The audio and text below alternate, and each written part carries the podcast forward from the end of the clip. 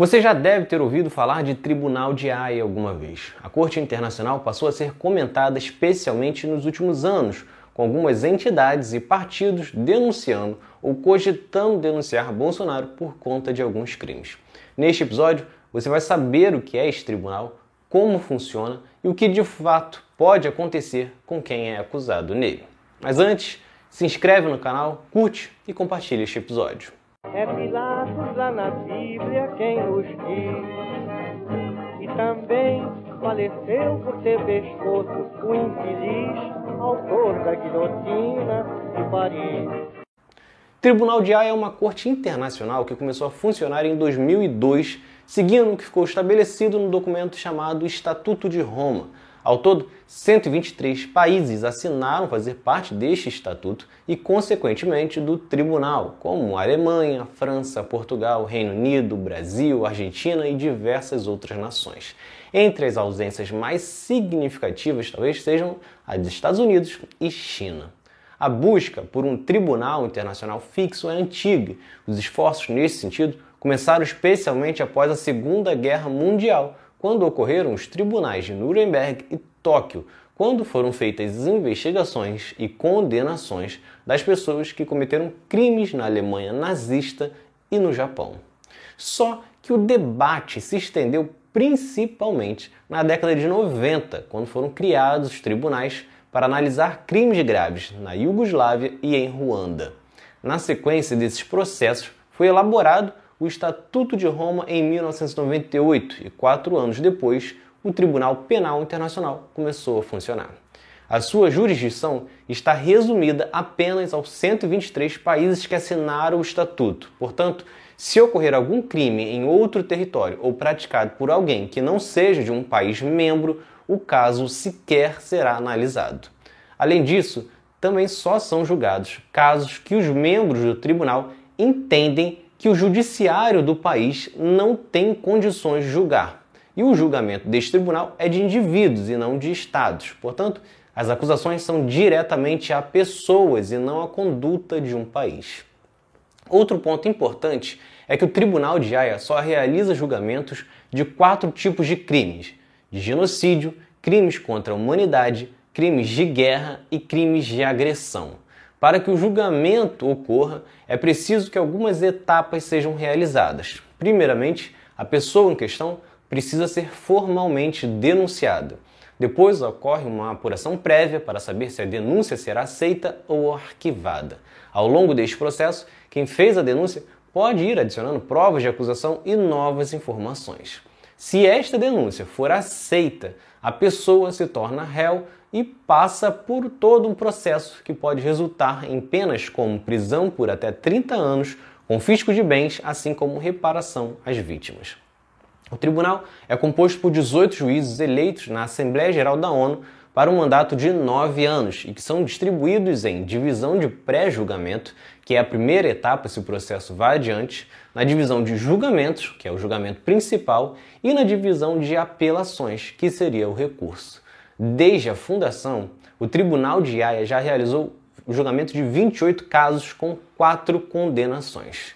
Thomas Lubanga, um ex-líder rebelde que atuou na região de Ituri, na República Democrática do Congo, ele foi acusado de crimes de guerra por recrutar crianças para lutar em sua milícia chamada União dos Congoleses Patrióticos. Meninos menores de 15 anos eram drogados e adestrados para se tornar soldados e as meninas tornavam-se escravas sexuais.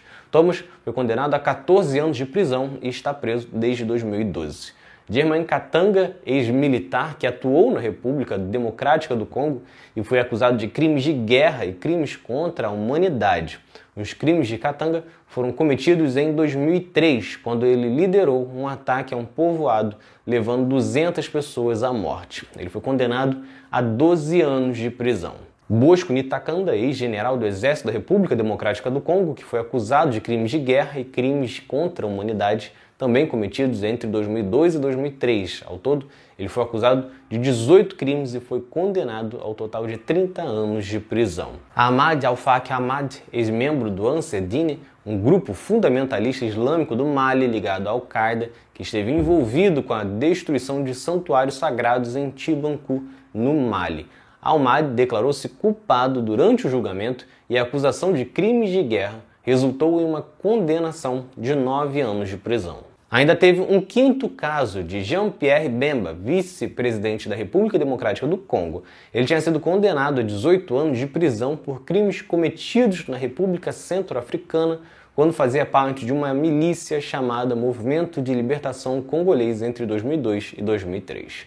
Porém, a defesa de Bemba conseguiu reverter na apelação, apresentando problemas no julgamento da primeira instância que colocaram em xeque a legitimidade da sentença.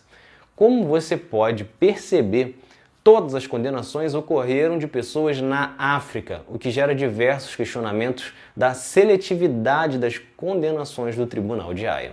Não que essas pessoas não devam ser condenadas, porém, ocorreram diversos conflitos civis na Europa e na Ásia e que não tiveram o mesmo desfecho. Porém, vale destacar mais uma vez que só são julgados pelo Tribunal de Haia casos de países membros e que a corte entende que o judiciário do país não tem condições de julgar o caso corretamente. E aí chegamos a Bolsonaro. O presidente do Brasil foi o primeiro brasileiro a ter um caso que avançou no tribunal, mas ele conta com mais de cinco denúncias. Elas se dividem em duas questões: a de genocídio indígena, que é o caso mais avançado, e também pelo genocídio na pandemia, estimulando remédios ineficazes à imunidade de rebanho. Inclusive, a CPI da pandemia analisa se também faz uma denúncia com base neste mesmo crime. Casos como esses dificilmente seriam julgados com Bolsonaro ainda como presidente, pois o julgamento costuma levar quase uma década. Porém, é muito pouco provável que qualquer uma dessas denúncias avance. Não porque não ocorreu crime, mas quase todos os especialistas da área afirmam que o tribunal deve entender que o judiciário brasileiro tem condição de julgar aqui mesmo no país a atuação do presidente. Quem faz a denúncia argumenta que no Brasil qualquer denúncia contra um presidente da República deve ser encaminhada para a Procuradoria Geral da República, atualmente nas mãos de Augusto Aras, alinhado com Bolsonaro Assim como o presidente também consegue comprar o Centrão e desta forma o impeachment não avança. No entanto, é pouco provável que esses argumentos sejam suficientes para que o tribunal aceite ir adiante com o caso. Ou seja, basicamente, o Brasil faz parte do Tribunal de Haia, mas é muito pouco provável que um brasileiro chegue a ser condenado por ele, a menos que o país volte a viver uma ditadura ou estado de exceção. Se vocês gostaram, curtam, se inscrevam para não perder nenhum episódio do outro lado da história. Acompanhe a gente também nas redes sociais, estamos no Instagram, no Twitter, no Facebook, além do nosso podcast que está espalhado por todas as plataformas de áudio. Ah, e todas as fontes utilizadas neste episódio estão no nosso site, outroladodahistoria.com.